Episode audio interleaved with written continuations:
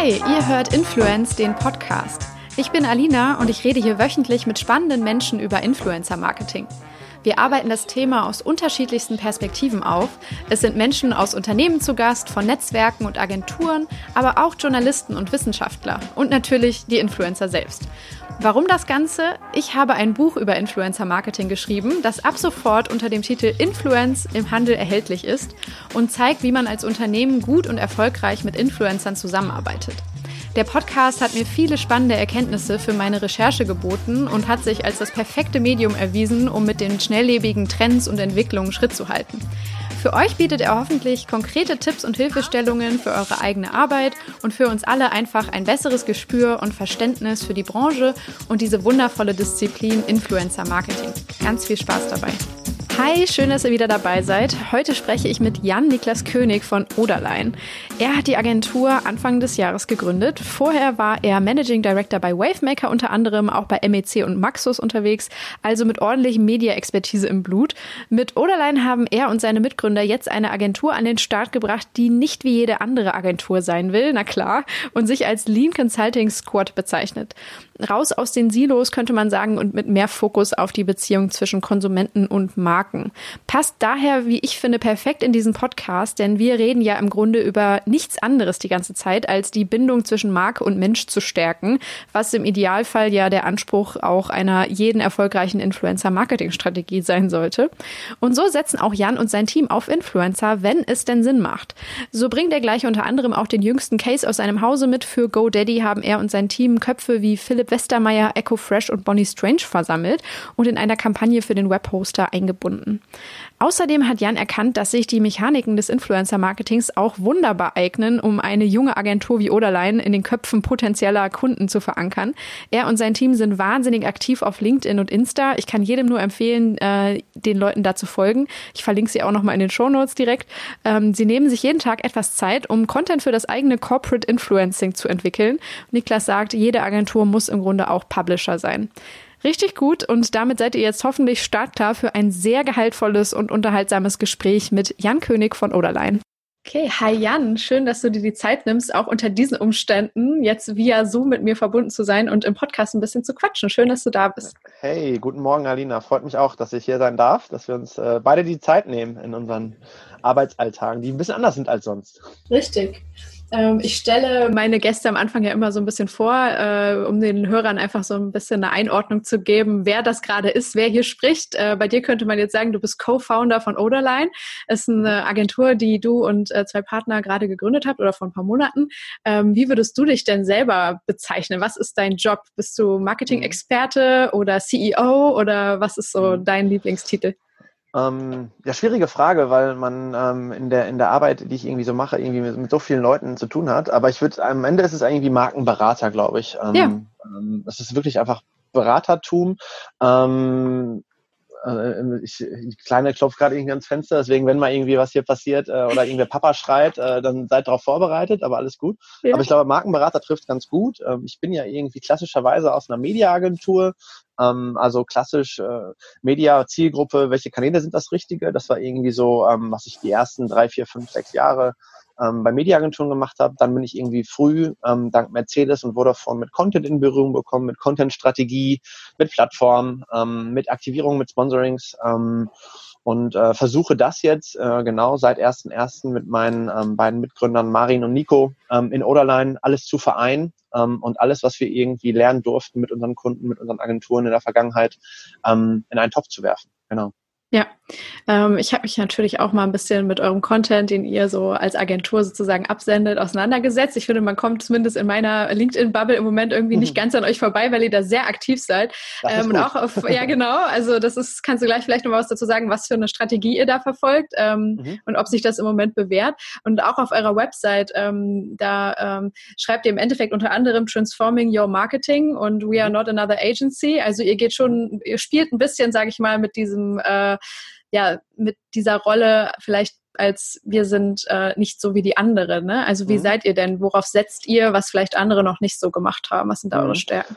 Ähm, ja, absolut. Ähm, so ein bisschen Rebell sein muss man ja, glaube ich, auch irgendwie in den Zeiten, um auch rauszustechen. Ähm, für uns ist es aber irgendwie nicht nur das, was wir auf unserer Website schreiben oder was wir irgendwie nach draußen so tragen, sondern für uns ist es irgendwie wirklich äh, eine Aufgabe, eine Herzensangelegenheit, das auch wirklich so zu tun. Ähm, weil ähm, es gibt einfach noch viel zu viele Brands da draußen, die äh, klassisch in ihrer in ihrer Marketingwelt ähm, von, von Don Draper von den 80ern irgendwie leben, die ATL-driven sind, ähm, die äh, weiterhin versuchen, einen TV-Spot äh, für Paid Media zu produzieren und den auch zu schalten. Das mhm. kann irgendwie im, in den meisten äh, Fällen auch äh, gut und richtig sein. Und wenn man es auch nicht ändern will, dann ist das auch cool dann sind wir aber auch nicht die richtige Agentur. Ähm, dann würde ich für diese Leute auch gar nicht arbeiten wollen, weil dann haben wir überhaupt gar keinen Mehrwert zu liefern. Dann ähm, sind sie bei eher klassischen Kreativagenturen richtiger aufgehoben. Ähm, Transforming Your Marketing ähm, sind wir, ähm, schreiben uns auf die Fahnen, weil wir glauben, dass äh, das ganze Thema ähm, produktzentrisch versus, versus konsumentenzentrisch ähm, noch sehr, sehr viel Aufholbedarf hat. Ähm, also wenn ich ähm, als, als, als, als eine Marke, die, die ein Produkt hat, die eine Telco, zum Beispiel eine Telco irgendwie ist und ich irgendwie nur darüber spreche, ähm, wie meine Tarifstruktur Magenta 1, Red XL etc. Äh, irgendwie ist und ich meine ganze Werbung nur auf das Produktzentrische irgendwie fokussiere, ähm, dann breche ich das Glatter ja gar nicht mehr, weil am Ende ist alles eh ein Substitut ähm, und äh, die Produkte sind alle super austauschbar. Ähm, das heißt, wie schaffe ich es eigentlich noch heute den Konsumenten zu erreichen und wo mache ich das auch? Ähm, und deswegen muss man das Marketing eben transformieren in, in Richtung konsumentenzentrisch. Ähm, über Daten, was finde ich raus? Äh, was, was sind denn die Leute, die meine Facebook-Fans, Instagram-Likes ähm, sind? Was interessiert die eigentlich? Und wie kann ich Content für diese Menschen eigentlich auch produzieren, der am Ende dann in den ganzen Newsfeeds eben auch überleben kann, ne? der in 1,2 Sekunden den Leuten irgendwie zeigt, hey, das, was ich jetzt hier gerade sehe von Telekom Electronic Beats, ähm, von, von, von Vodafone oder was auch immer, ähm, der interessiert mich. Mhm. Und ich glaube, wenn man das schafft, dann hat man sein, sein, sein Marketing transformiert und dann kann man auch irgendwie die Welt der Newsfeeds und Stories auch überleben. Ja, und ähm, sagen wir mal, ich bin jetzt ein Unternehmen und stelle mir gerade die Frage, ist jetzt ATL für mich das Richtige oder mein Weg, den ich vielleicht bisher gegangen bin? Oder sollte ich vielleicht mal anfangen, was zu transformieren? Was wäre dann der erste Step, wenn man zu euch kommt, anklopft und sagt, hallo, was guckt ihr euch da an? Und was mhm, macht ihr dann? Also, ja, also wir äh, fangen irgendwie dann, sobald der erste Kontakt da ist, irgendwie schon ganz schön früh an, uns auch die Own-Kanäle anzugucken, weil da sieht man eigentlich immer, was ist denn das, was den Kunden eigentlich so ausmacht. Und wenn ich dann irgendwie einen Werbespot finde, der 20 Sekunden lang ist und ein Behind-the-Scenes-Werbe, Clip, der irgendwie noch dazu hochgeladen wird, der 1,30 ist, dann weiß ich, dass, dass da noch ähm, sehr, sehr klassisch geworben wird. Ne? Ähm, wenn ich da aber irgendwie ein, ein Format finde, was wiederkehrend ist, was ähm, eher auf Longform setzt und äh, daraus dann ganz viele weitere Assets irgendwie produziert wurden, dann sehe ich, okay, diese Marke ist vielleicht schon irgendwie ein, zwei, drei Schritte weiter. Ähm, wir fangen immer mit der Analyse in den Own-Kanälen an, gucken uns auch an, was, was finden wir dann auch in, in den klassischen Paid-Kanälen. Ähm, und ähm, ganz oft ist auch irgendwie was Missverständnis, was irgendwie auch immer viele haben, wenn wir über unsere Arbeit sprechen dann reden die darüber, dass wir eine reine Digitalagentur sind. Sind wir mhm. auch nicht. Ne? Also für uns ist der Kanal am Ende total egal. Ähm, und wir können genauso Strategien schreiben für Print, wie wir das für digital tun. Ähm, genau die Dinge, die wir tun, können auch ähm, im Fernsehen laufen. Das ist äh, die, die, die, die, die, die Plattform ist egal. Das Problem in der in der in der Agenturwelt oder in den, in den sag ich mal in den vielen noch zu transformierenden Companies ist dass ähm, noch viel zu häufig aus einem TV-Spot oder einem TV-Storyboard Werbung produziert wird. Ne? Ja. Also eine ganze Kampagne basiert auf 30 Sekunden TV-Storyboard.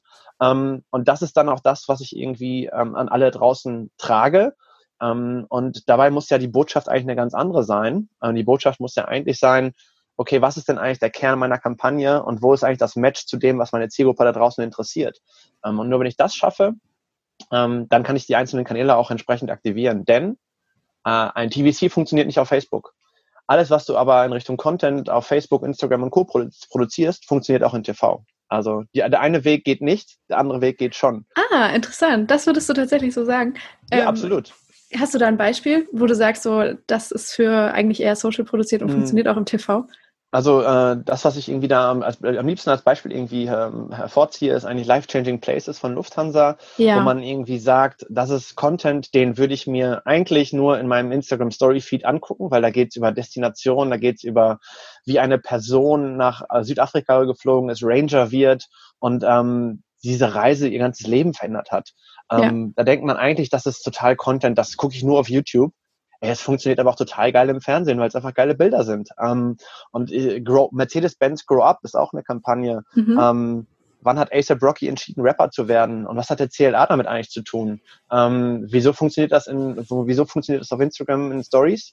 Äh, weil es einfach die, genau die richtige Bildsprache und auch genau die richtige Story hat. Ähm, es funktioniert aber genauso gut auch in TV. Ähm, was funktioniert nicht? Warum muss ich die Fleischwurst essen? Warum ist die Fleischwurst lecker? Und warum bringe ich das auf Instagram Stories und werde immer weggeswiped? Ne? Also ja. ähm, das, ich, ich glaube wirklich, der eine Weg ist äh, verlängerbar, wenn ich, wenn ich Kampagnen immer aus dem Konsumenten denke ähm, und zuerst für, ähm, für die Feeds denke, weil die Feeds sind der Endgegner. Ne? Also wenn jemand in, meinem, in einem Feed schon meine Werbung angucken will und nach 1,2 Sekunden via Facebook sagt, das ist so die Zeit, die Leute durchschnittlich auf Instagram Stories irgendwie verbringen, bevor sie wegswipen. In 1,2 Sekunden dafür entscheide, dass ich das jetzt gucken will, mhm. ähm, ja, dann guckt ihr das im Fernsehen auch. Ähm, so deswegen glaube ich, dass äh, die Richtung guter Gradmesser. die richtige ist. Ja. ja.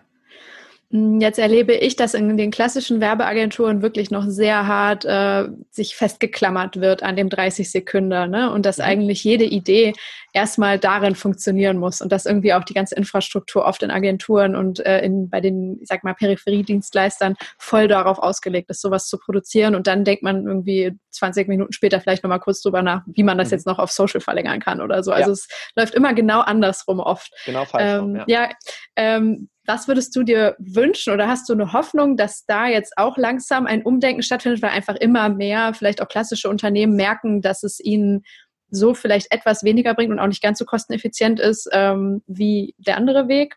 Was glaubst mhm. du, muss man jetzt tun, sozusagen, um ja, mehr Menschen muss, auf den Pfad zu bringen? Ich glaube, die ganzen, die ganzen Prozesse, die man aus der Vergangenheit eben hat, ähm, muss man einfach in Frage stellen. Ne? Also nur weil ähm, in Fashion schon immer Kampagnen so geshootet wurden, dass sie eben am Ende sechs Bilder irgendwie produzieren und dafür irgendwie das perfekte Licht und ähm, alles total perfekt am Set ist und alles total mega übertrieben ähm, artifiziell aussieht.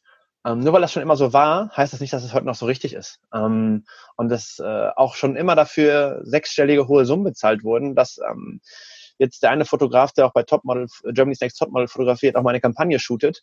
Ähm, ich glaube, dass diese Zeiten vorbei sind. Und es wird auch Zeit, dass in die Marketing-Entscheidungspositionen Leute ähm, reinkommen, die das eben auch verstehen und auch diesen Status quo eben in Frage stellen. Und das ist nur eine Frage der Zeit, ne? weil wir wachsen irgendwie alle, die jetzt irgendwie 25, 30, bald 35 sind, sind mit, ähm, sind im Story-Zeitalter aufgewachsen und die wissen eben, wie es funktioniert. Ähm, und ähm, wenn sobald die eben in der Leadrolle sind, werden diese Dinge auch nicht mehr so produziert werden, wie sie eben früher produziert wurden.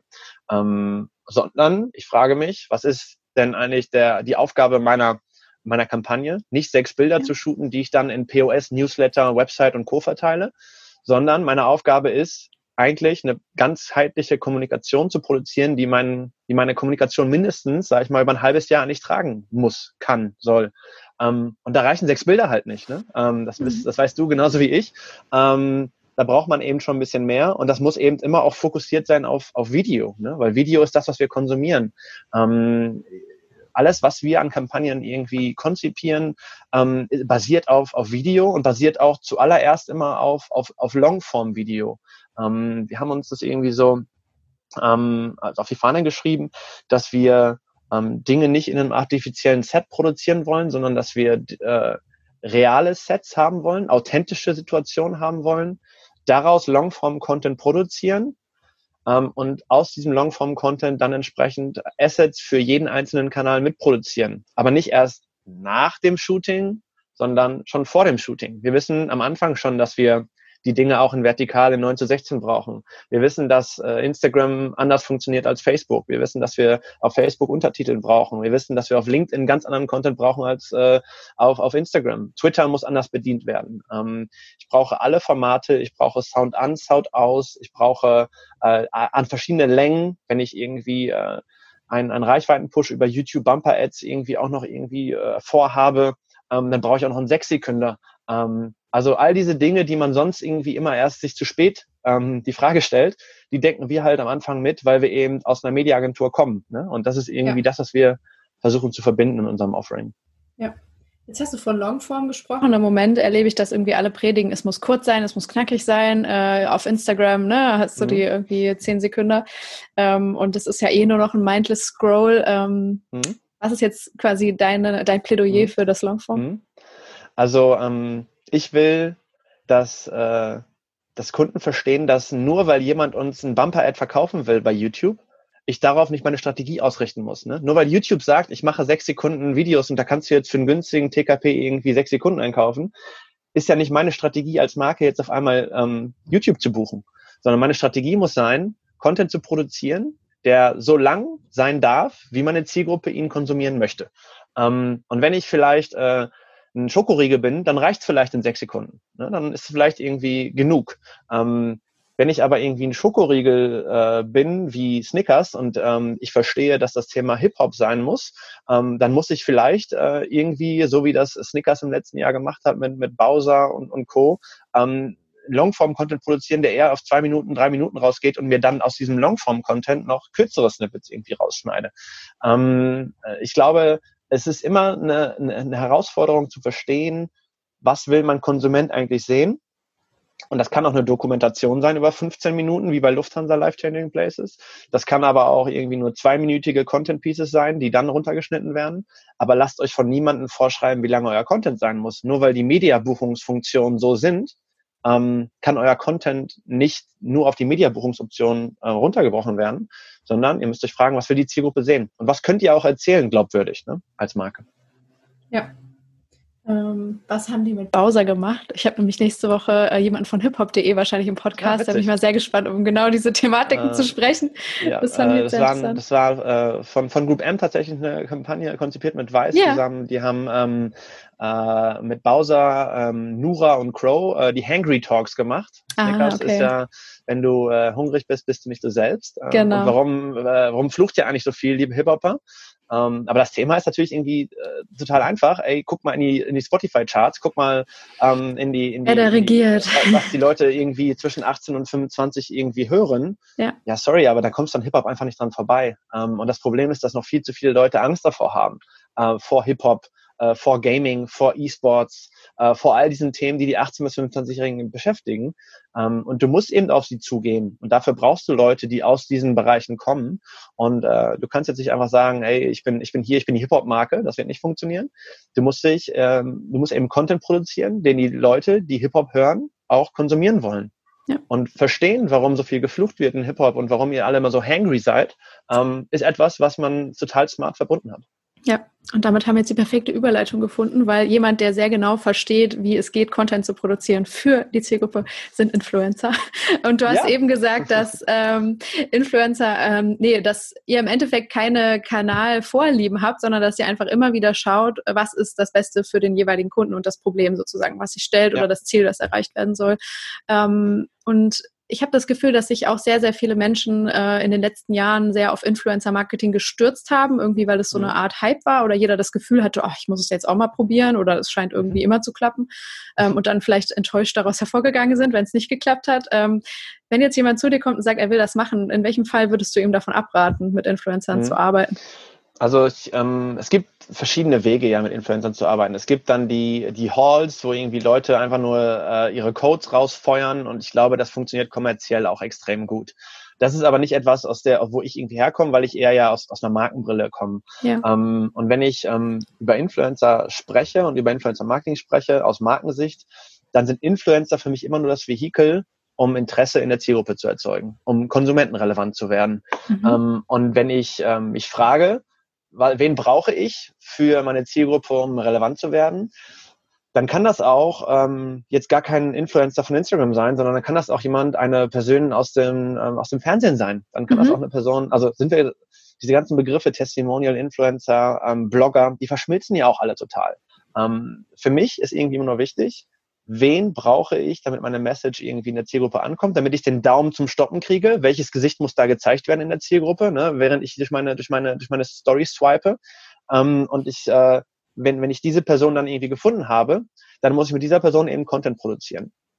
Ähm, und äh, das wäre immer meine Antwort darauf. Ne? Ihr müsst nicht alle Influencer-Marketing machen. Ihr müsst euch irgendwie fragen, welche Person hilft euch, um den Finger zum Stoppen zu bekommen. Und mit der Person müsst ihr dann Inhalte produzieren. Äh, und so sehe ich halt Influencer-Marketing als gar keine Disziplin mehr an, ähm, sondern eigentlich als, als, als Vehikel in der Kommunikation, in der ganzheitlichen Kommunikation. Okay, was sich also für eigentlich fast jeden Kanal dann wahrscheinlich anbietet. Absolut. Ne? Weil du bleibst also, ja vielleicht haben, auch vor einem Out-of-Home-Poster stehen, wenn du da jemanden ey, siehst. Absolut. wir kennst. haben ja gerade irgendwie draußen, wurde ja irgendwie, Julian Bam hing ja irgendwie in zwei Wochen bei Mediamarkt und äh, bei ja. Aldi. Äh, ja. Irgendwie gefühlt in der gleichen Dekade Out of Home hing überall sein, sein Face. Ja. Ähm, kann man jetzt überstreiten, ob das schlau oder nicht so schlau ist. Darüber will ich gar nicht urteilen. Aber ähm, wir müssen uns von diesen Kanälen lösen. Ne? Ähm, Menschen haben Einfluss auf andere Menschen. Damit sind sie von mir aus jetzt irgendwie erstmal Influencer. Und die müssen wir in unsere Kommunikation übertragen und müssen sie halt überall versuchen zu nutzen, damit Menschen unsere Marke und unseren Content relevant finden. Ähm, ja. Ich glaube, so trifft es irgendwie ganz gut auf den Punkt. Ja, ähm, ihr habt jetzt gerade eine sehr schöne Kampagne mit GoDaddy am Start, mit dem Go-Team, wo ihr auch mit drei bekannten Gesichtern gearbeitet habt, die auf jeden Fall ähm, mich zum Stoppen gebracht haben, weil ich äh, zwei von denen äh, sehr verfolge und irgendwie äh, ja das total interessant fand. Die Mischung. Kannst du mal beschreiben, mit wem ihr gearbeitet habt hm. und äh, was sozusagen der Hintergrund dieses Projekts war? Ja, ähm, ja, also klar, äh, GoTeam, GoDaddy ist, GoDaddy ist der größte Domain-Hoster der Welt. Weiß man immer nicht in Deutschland so, aber wenn man in die USA kommt, kennt da jeder GoDaddy schon, schon sehr, sehr lange. Ähm, die äh, Idee war im, im Endeffekt, äh, hey, äh, jeder, jeder Website-Builder spricht über das Gleiche, ne? über seine geile Drag-and-Drop-Features. Äh, am Ende sind die jetzt aber alle nicht so, ähm, na, ich sag mal, sag mal, GoDaddy ist natürlich der beste Domain, äh, Website-Builder, den es gibt da Klar. draußen natürlich. Ähm, aber alle unterscheiden sich jetzt, sage ich mal, nicht so, gro so groß, ne? weil alle haben irgendwie sehr, sehr, sehr selbe Funktionalitäten. Ähm, deswegen haben wir uns die Frage gestellt, ähm, was können wir den Menschen eigentlich erzählen, was sie ne, äh, in ihren Feeds, was ich gerade eigentlich alles erzählt habe, zum Stoppen bringt. Und das ist nicht, äh, wir haben die geilsten Features und bei uns bekommst du das und das und das Gimmick technischer Natur, sondern das ist das, ähm, eine Website ist nur so gut wie ihr Content, der auch drauf ähm, geworfen wird. Ne? Also wenn ich irgendwie schlechten Content habe oder keine Bilder habe ähm, oder keine Texte habe, dann kann ich auch keine Website bauen. Und das vergessen ähm, die meisten da draußen.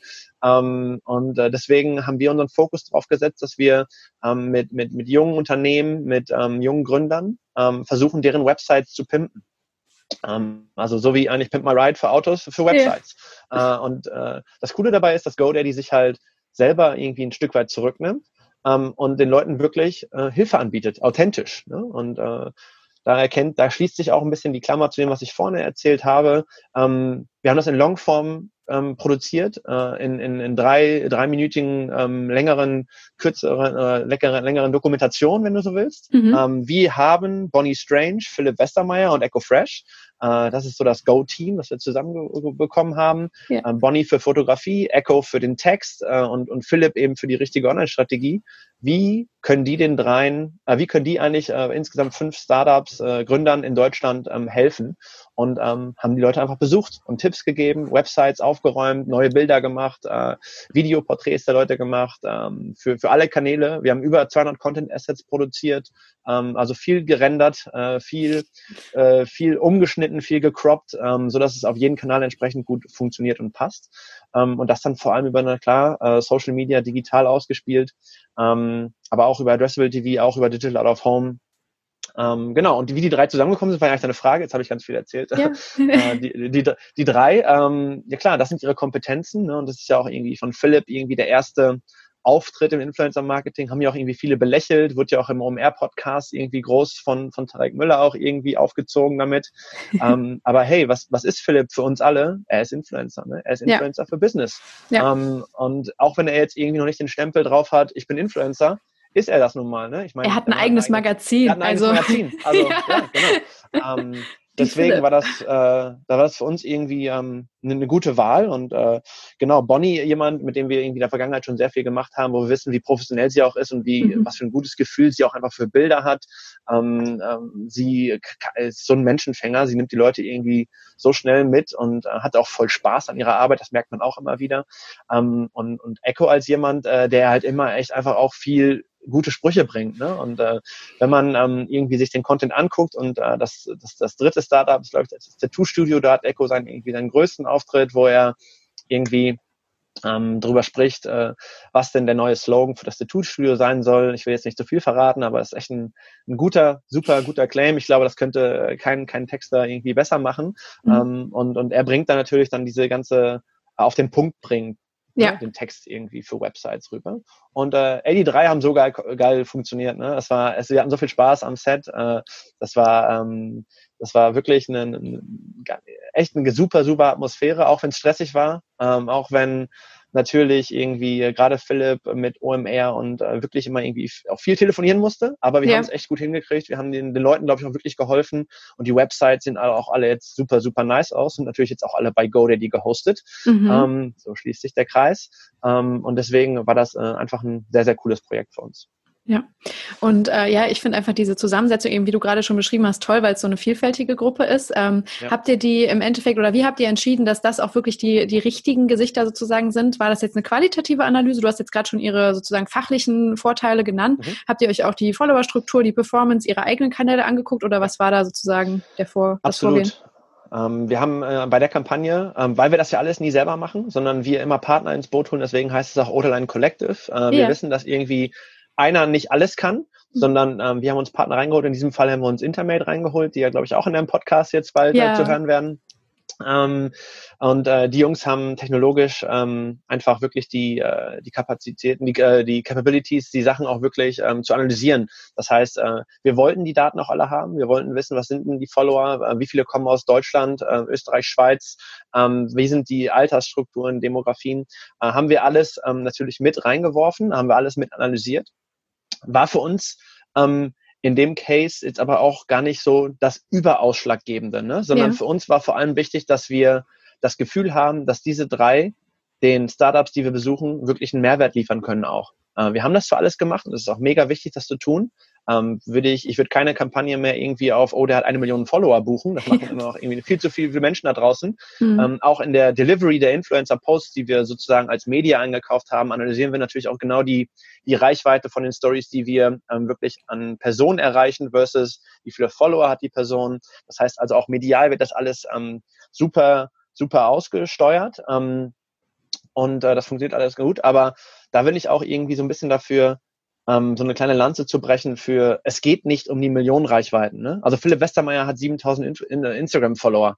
Ja. Ey, na, na und? ähm, es ist trotzdem das richtige Gesicht. Ähm, und da bin ich auch so ein bisschen, ähm, wenn ich jemanden finde, der vom, vom Setup her, vom Thema her so gut zu einer, zu einer Kommunikationsklammer passt, ähm, klar muss ich mir angucken, wer der, wer dem folgt, dass er irgendwie äh, sein, sein Price Tag nicht erhöht über Bot Traffic und so. Na klar muss ich das alles checken.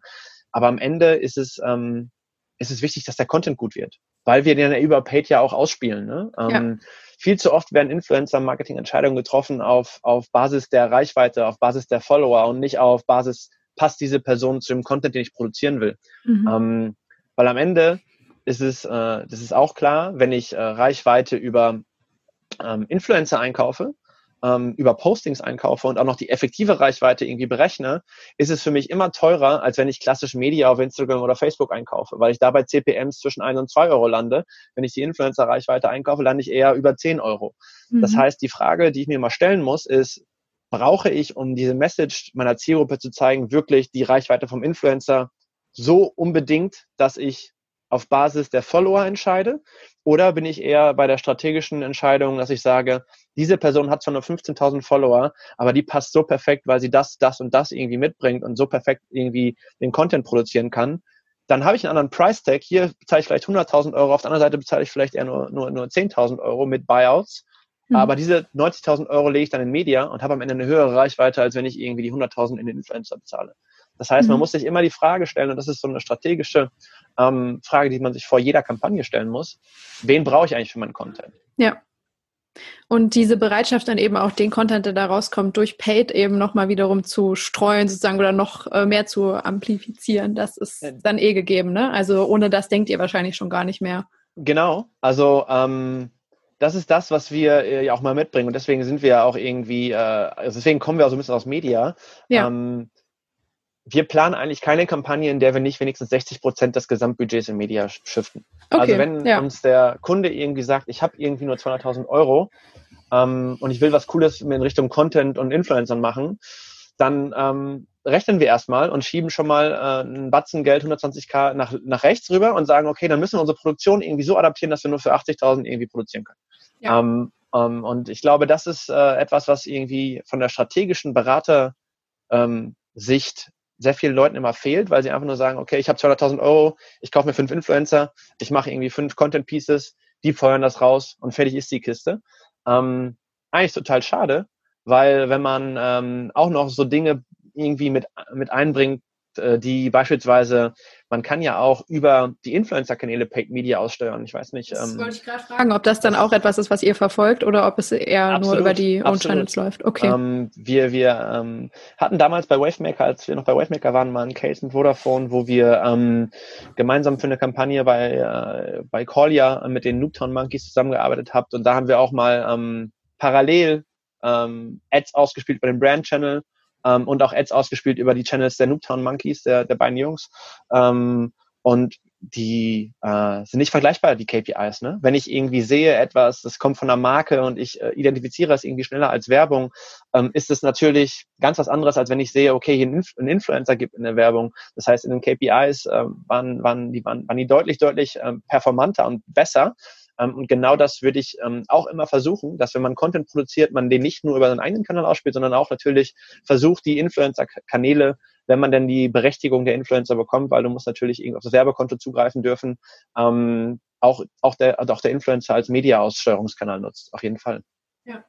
Ich finde es deshalb so spannend, weil ich in der letzten Zeit erlebe, dass es immer so eine Art Konflikt gibt zwischen diesem sehr performanceorientierten Influencer-Marketing, was irgendwie dann sehr so auf Klicks oder Abverkauf oder vielleicht mhm. eine günstig eingekaufte Impression oder so geht und auf der anderen Seite dann so die Longform, mehr auf Branding und so aufgebaute Fraktion und äh, das, was du jetzt gerade so ein bisschen geshaped hast in den letzten 20 Minuten, ist im Endeffekt so eine, ja, einfach Mischung, so dass es nicht heißt, nur mhm. weil der Content im Endeffekt auf Branding KPIs vielleicht abzieht langfristig, mhm. mhm. dass er nicht performant sein kann mhm. oder soll. Absolut. Ne? Also, Absolut. Es ja. ist einfach Kommunikation, wie sie genau. heute sein muss. Ne? Das Problem ja. ist, wir leben halt immer in Silos. Ne? Und jede Company ja. lebt in Silos. Und ähm, die Performance-Leute wollen auch mal was mit Influencern machen. Cool, lass sie es machen. Ähm, aber ideal ist doch, wenn jetzt irgendwie der E-Com-Bereich, der Brand-Bereich, der Digital-Bereich, der Social-Bereich, der Performance-Bereich sich einfach mal die Frage stellen, okay, wie müssen wir eigentlich eine Kampagne aufbauen, dass sie uns allen die richtigen Assets liefert, damit wir alle unseren Job irgendwie perfekt tun können. Und nur wenn das irgendwie dann gegeben ist und auch auf der Website und überall das richtig irgendwie dargestellt werden kann, ey, dann fange ich irgendwie an, ähm, Kommunikation in Gänze für eine Marke zu produzieren und nicht jeder Bereich macht das, was irgendwie ähm, für ihn am besten ist. Ne? Nämlich die, das Problem bei Performance ist dann ganz oft, dass die halt dann irgendwie einen Freisteller mit einem roten Störer drauf produzieren. Die, äh, die Brand-Leute machen irgendwie zweiminütige Videos, ähm, wovon dann die Performance-Leute sagen, dass sie eh keiner guckt, weil jeder, jeder Sale kommt irgendwie aus den Performance-Leuten. Ähm, und dann hast du halt irgendwie so viele äh, Konflikte.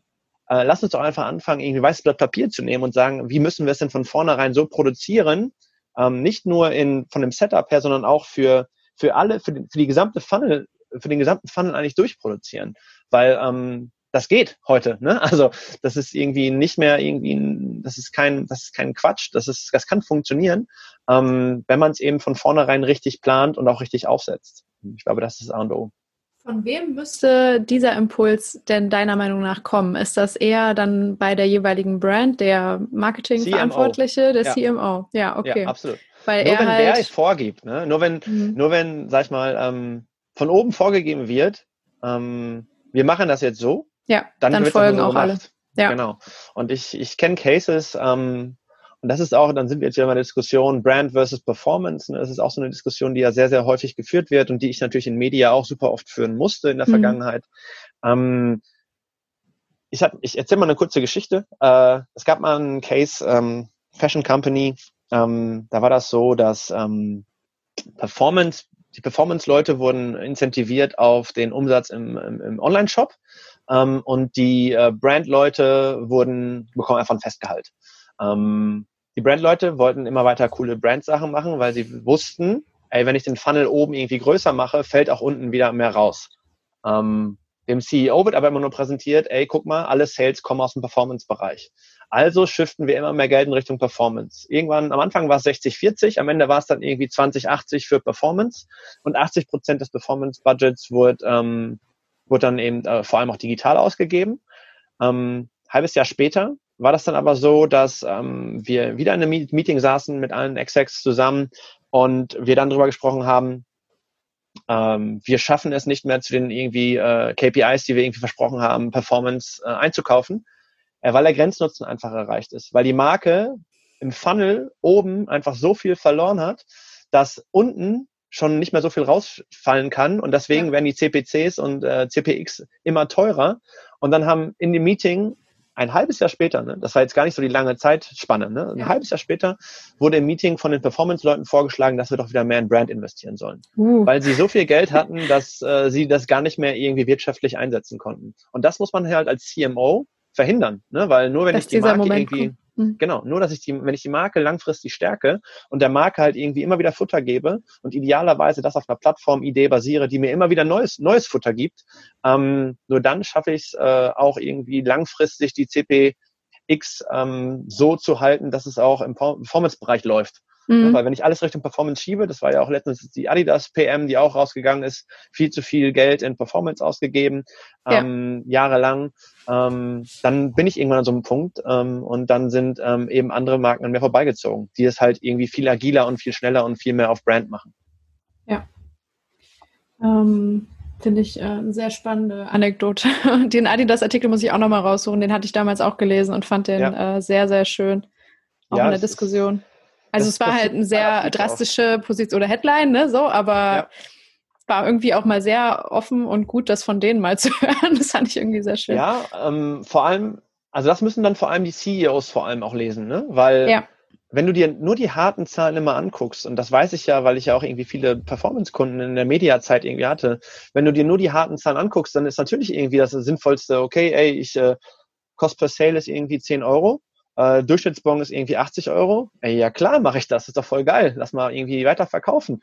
Ähm, aber wenn dann irgendwie der Cost per Sale halt auf 20, 30 Euro hochgeht, weil keiner mehr meine Marke irgendwie ansatzweise cool findet und ich irgendwie im Kopf nur noch von der Marke habe Dinge, die vor 20 Jahren mal passiert sind und die Marke irgendwie voll aus meinem Relevant Set verschwindet, dann kann keine Performance-Anzeige dieser Welt mehr das auffangen. Mhm. Ähm, dann bin ich einfach weg von der Marke. Dann kaufe ich sie einfach nicht mehr. Und da kann ich dir sofort irgendwie zehn Marken aufsammeln, äh, auf, auf, auf, äh, aufsagen, die ich jetzt aber schon nie wieder kaufen würde, weil die einfach so off my radar sind. Ne? Ja. Ja, da besprechen wir jetzt einige Herausforderungen, vor denen sicher viele so klassische oder schon lange am Markt seiende äh, Unternehmen gerade ähm, stehen. Und äh, durch die aktuelle Krise wird das vielleicht für einige Player nochmal massiv verstärkt, weil einfach gewisse Kanäle gerade wegbrechen, vor allem für die Leute, die im Offline-Geschäft irgendwie äh, präsent sind und noch nicht so digital, wie es vielleicht ähm, ja heute jetzt gut wäre oder praktisch. Das konnte natürlich jetzt niemand absehen. Ähm, ja, ich habe das Gefühl, letzte Woche hat sich so, ich hatte das Gefühl, Montag waren alle erstmal sehr emotional angefasst, zumindest so in der Branche, so über LinkedIn ja. oder Twitter hat auch man da so ein bisschen was gesehen. Ja. Genau, ja, auch ja. davon äh, wollen wir jetzt gar nicht reden, genau. Also alle erstmal mehr geschockt und vielleicht noch ein bisschen ungläubig, dass es das jetzt hier wirklich gerade passiert. Und ich habe das Gefühl, jetzt so Mitte, Ende der Woche, ähm, also man muss sagen, wir haben heute den 20.03. für alle Leute, die das erst in drei Monaten hören. die Ausgangssperre gibt es noch nicht, aber die Läden haben jetzt zu. Und ähm, ja, ich habe das Gefühl, jetzt fangen alle langsam wirklich damit an, sich oder damit an, sich damit zu befassen, was bedeutet das jetzt wirtschaftlich? Was müssen wir an Strategien vielleicht umschiften? Wie müssen wir ähm, uns gut aufstellen, um durch diese Krise zu kommen in dieser ungewissen Phase? Wie beobachtest du das gerade und wo siehst du gerade Potenziale oder auch ganz große Gefahren? Mhm.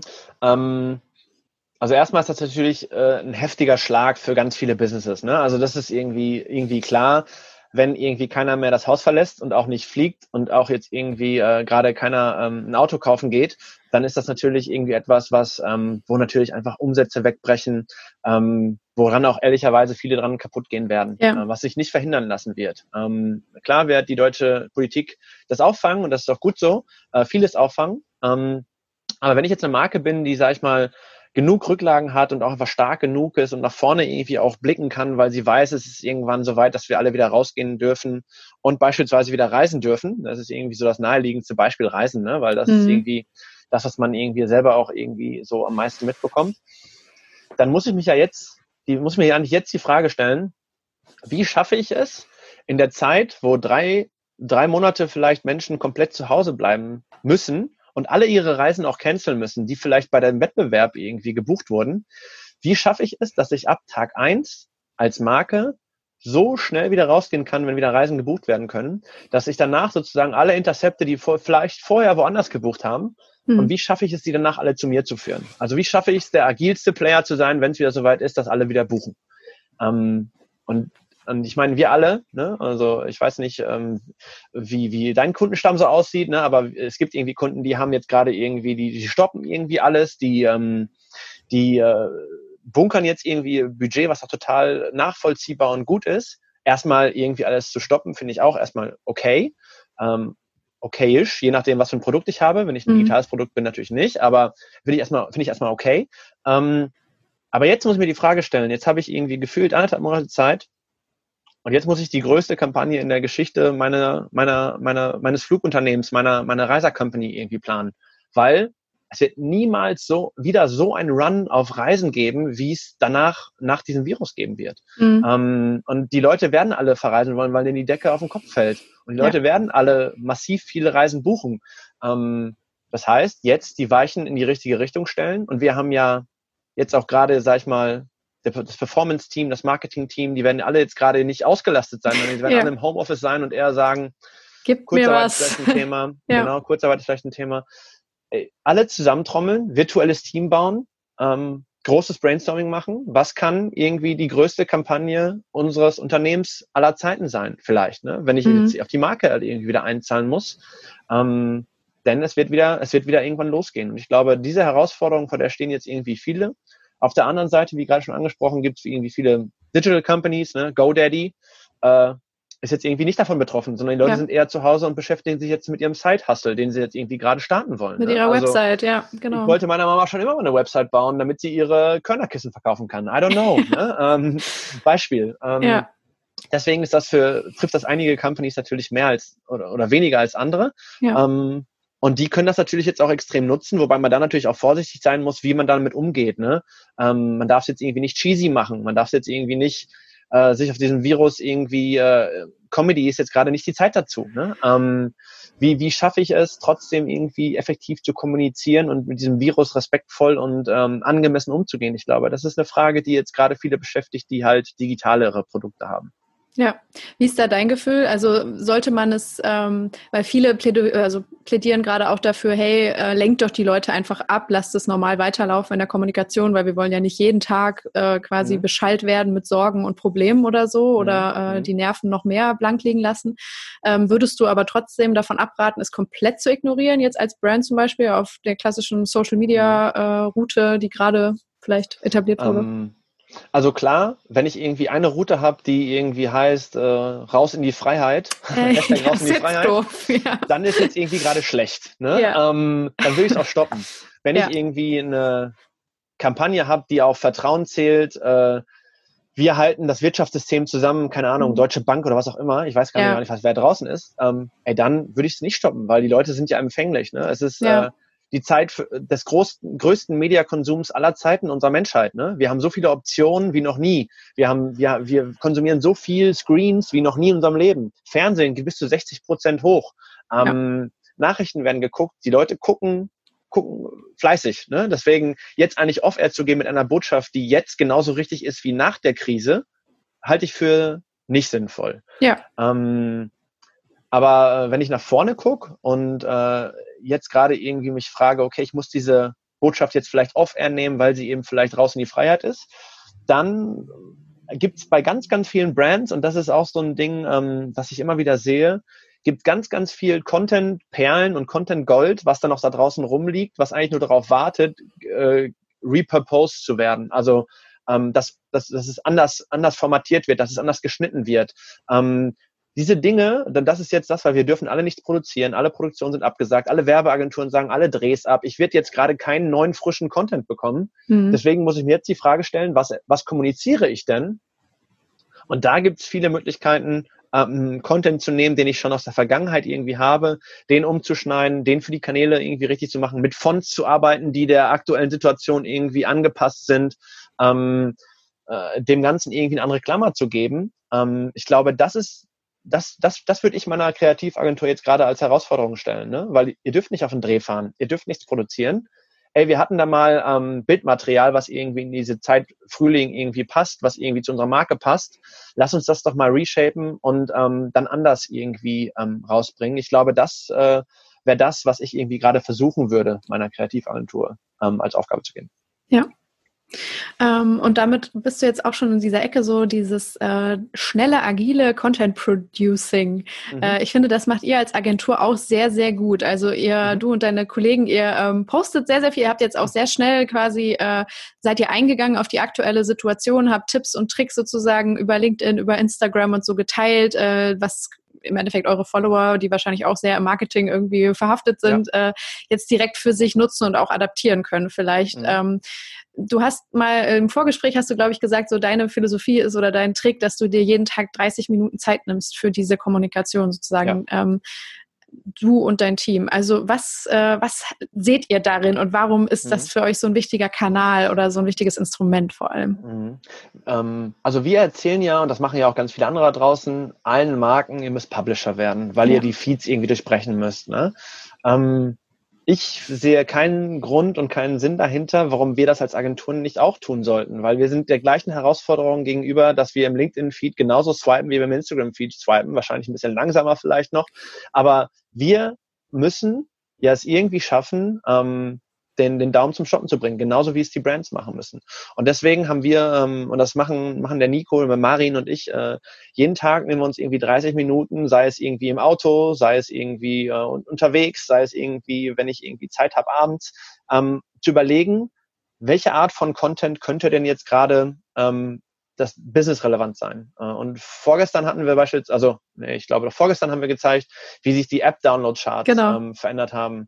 Ähm, Durch die Krise, ne? Genau, ja. also vorher war es irgendwie TikTok an eins und WhatsApp an zwei und Instagram an drei und danach war dann irgendwie Teams an eins und E-Learning-Plattformen an zwei, drei und NTV, vier. ja. Ja, genau. Und das war mal, das, das sind ja jetzt keine Sources, die, auf die kein anderer Zugriff hat. Aber ich glaube, das Wichtige ist, ähm, sich immer wieder diese Frage zu stellen, was könnte die Leute da draußen interessieren und den Content dann entsprechend das, daran anzupassen. Wir haben auch irgendwie einmal uns Google Trends, ist irgendwie gerade auch ähm, natürlich mega, mega spannend, sich das anzugucken. Ne? Äh, wie hoch geht denn die Nutzung von Netflix höher äh, im Suchvolumen auf in Deutschland? Ey, gar nicht so viel. Äh, ähm, wie, äh, wie hoch geht denn vor allem auch das Suchvolumen von Rewe-Lieferdiensten oder von, von, von Toilettenpapier? Ne? Also wir wissen das alle, was gerade irgendwie passiert. Und diese Sachen in den Kontext zu setzen und dann schnell zu produzieren und wir machen das alles ähm, in PowerPoint tatsächlich. Ja. Keiner von uns kann Photoshop. Ähm, werde ich auch irgendwie gefühlt nicht mehr lernen. Aber PowerPoint ist echt unterschätzt. Äh, wir haben das irgendwie angelegt als 1 zu 1 Format. Das heißt, wenn man es exportiert äh, als JPEG, wird es auch immer irgendwie, sieht es auch immer irgendwie, ist es immer direkt im richtigen Format. Das mhm. funktioniert mega. Ähm, und äh, dann, wo publishen wir es? Ne? Ey, LinkedIn ist einfach für uns die Plattform, in der wir Business Entscheider erreichen können. Ähm, das ist genauso die gleiche Strategie, wie ich momentan irgendwie jeder Brand sage, die irgendwie 18 bis 39 erreicht. Äh, fang erstmal mit Instagram an, dann mach alles andere. Ähm, ist genau das Gleiche. Äh, für uns ist irgendwie, fang mit LinkedIn an und dann mach irgendwie alles andere. Ähm, weil auf LinkedIn ist, ähm, sind die Business-Entscheider, ähm, die, äh, die organische Reichweite ist noch extrem hoch. Wir haben jetzt innerhalb von äh, zwei, drei, zweieinhalb, drei, dreieinhalb Monaten haben wir 700 Follower auf LinkedIn erreicht ähm, in, mit unserem Content, wo man sich fragt, krass, das ist echt eine ganz schön große Zahl, gerade im Businessbereich. Ähm, und diese Frage stellen wir uns jeden Tag und versuchen, Content zu produzieren, der eben den Leuten etwas in der aktuellen Zeit irgendwas gibt, was den ähm, Benefit gibt. Ne? Weil nur irgendwie, nur gute Quotes zu posten, ähm, wird auch irgendwie schnell langweilig. Das heißt, hey, welche Source gibt's da draußen? Google Trends, Similar Web, äh, was kann man noch alles analysieren und wie kann man irgendwie schnell an, an, an, an guten Content rankommen, den dann schnell so purposen, dass er auf LinkedIn funktioniert und ähm, dann einfach rausfeuern und Leute erreichen. Und 30 bis 40 Prozent unserer Leads, sag ich mal, kommen über LinkedIn. Auf jeden was Fall. Was schon krass ist, ne? Also, ja. ja. Und äh, aber die organische Reichweite eurer Beiträge, die liegt dann deutlich höher als die 700 Follower, oder? Also da kriegt ihr doch Absolut. bestimmt mittlerweile, weil ihr so regelmäßig postet, schon ein ja, paar also 10.000 zusammen. Genau, also der, der erfolgreichste Post, den wir mal hatten, da ging es darum, ähm, Tools für Präsentationen ähm, zu zeigen. Da habe ich irgendwie äh, remove.bg, damit kann man den Hintergrund removen, äh, ähm, äh, Mockdrop, damit kann man Bilder auf Screens äh, in Perspektive setzen.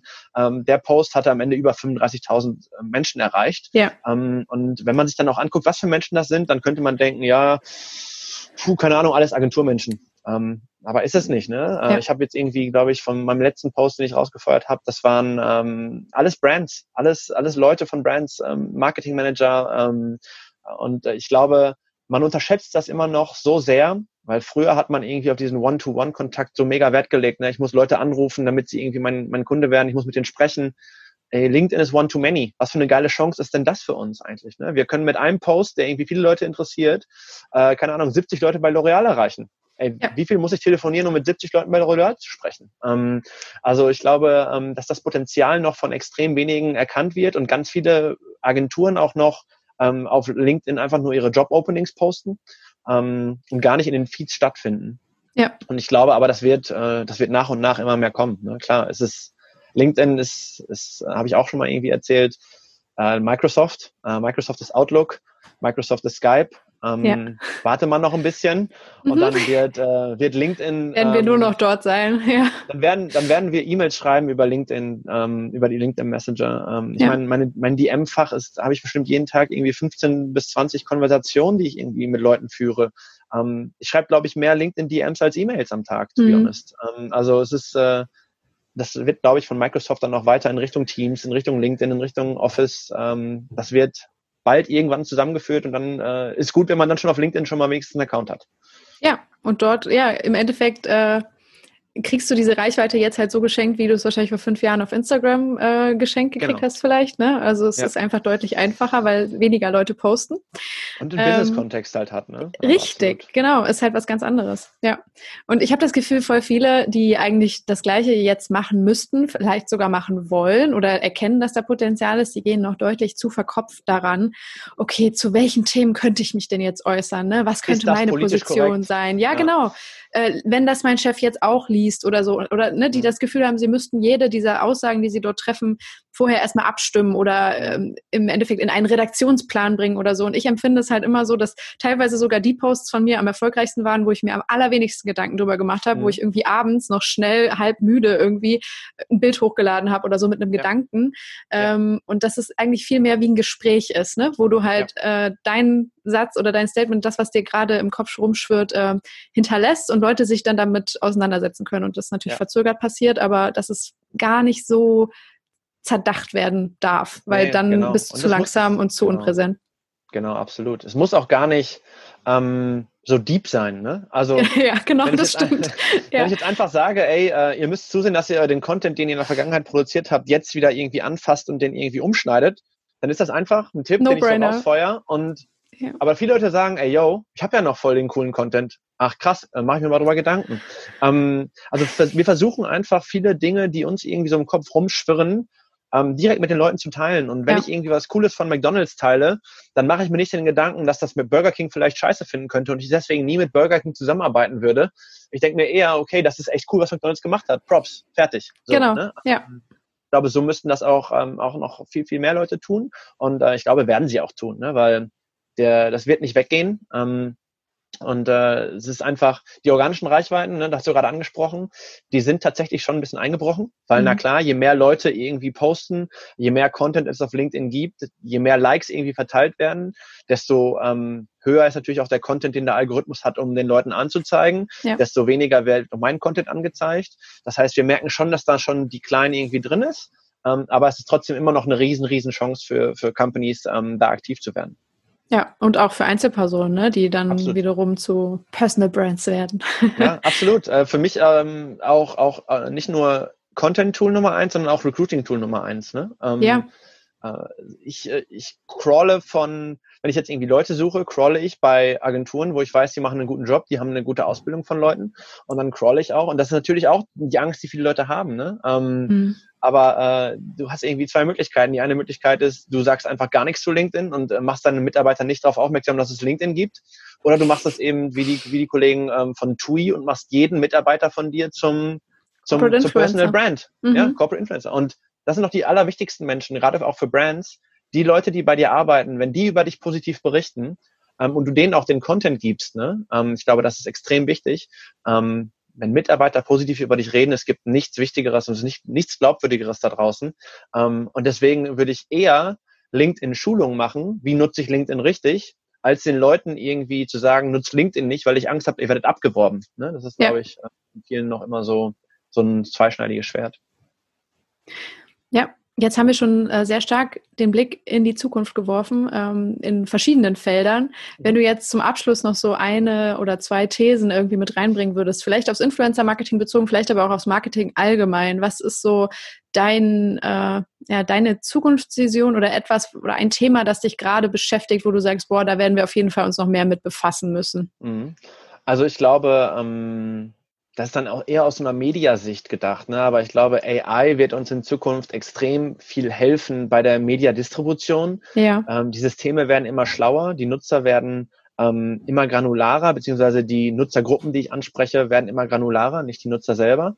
Ähm, und deswegen glaube ich, und das ist dann aber auch wieder so ein bisschen, wo es dann auch hinführt, ähm, ohne den richtigen Content für diese einzelnen Nutzer bin ich halt auch verloren. Ne? Also AI ist nur so gut wie das, was ich irgendwie dem der AI mitgebe. Wenn ich irgendwie äh, extrem viele Cluster habe und total super Wissen über meine Zielgruppen ähm, und dann trotzdem allen das gleiche Creative gebe, dann brauche ich das Wissen auch nicht. Ne? Mhm. Das heißt, da sind wir als Marketeers irgendwie jetzt auf, aufgefordert auch, ähm, nicht mehr in einem TV-Spot zu denken, der meine gesamte Kampagne ist, sondern ähm, wie Mercedes-Benz Grow Up das auch gemacht hat. Ich habe irgendwie verschiedenste Cluster von der A-Klasse bis zur E-Klasse zum CLA. Was sind die Themen? A-Klasse Freundschaft, CLA Karriere. Äh, wie produziere ich den einzelnen Content dafür, damit ich den dann auch wiederum in den Systemen, die immer besser werden, die immer mehr Data haben, ähm, auch adäquat ausspielen kann. Ich glaube, das ist eine der größten Herausforderungen und wo sich die meisten Painpoints ähm, in der Kommunikation auch so in der nahen Zukunft ergeben. Wir nennen das immer Content Stack. Ne? Alle reden über, über Tech Stack. Alle sagen immer, oh, wir brauchen eine DMP, wir müssen an alle DSPs angeschlossen werden, wir müssen irgendwie voll sicherstellen, dass unsere Media voll geil distribuiert wird und dann gibt's halt irgendwie einen 45 Sekunden und davon drei Cutdowns. Damit kann auch keine, also damit kannst du halt keine Cluster ansprechen, sondern es ist immer der, immer der gleiche Shit. Ne? Ähm, und wenn du nur das richtige Content Stack auch hast für das richtige Tech Stack, nur dann kann es eben funktionieren. Ich glaube, das ist so ähm, im Thema Kommunikation in Gänze ähm, so nach vorne geblickt das Wichtigste. Ähm, und weil das ja Influencer heißt und es ja ein Influencer-Marketing-Podcast ist, ähm, glaube ich, noch irgendwie eine so eine nach vorne gerichtete ähm, Vision fürs Thema Influencer-Marketing es wird nicht aufhören. Ne? Es wird, äh, es wird genau so bleiben und es werden immer mehr ähm, immer mehr in äh, Personen auch diese Transformation von ich bin Actor, ich bin Schauspieler, ja. ich zu ich habe einen Instagram Account äh, schaffen, genau wie Lena Meyer Landrut es geschafft hat von einer Sängerin zu einer Fashion Ikone zu werden, genauso wie Matthew McConaughey jetzt auf einmal auch einen Instagram Kanal hat und irgendwie innerhalb von wenigen Tagen Millionen Reichweiten aufbauen wird.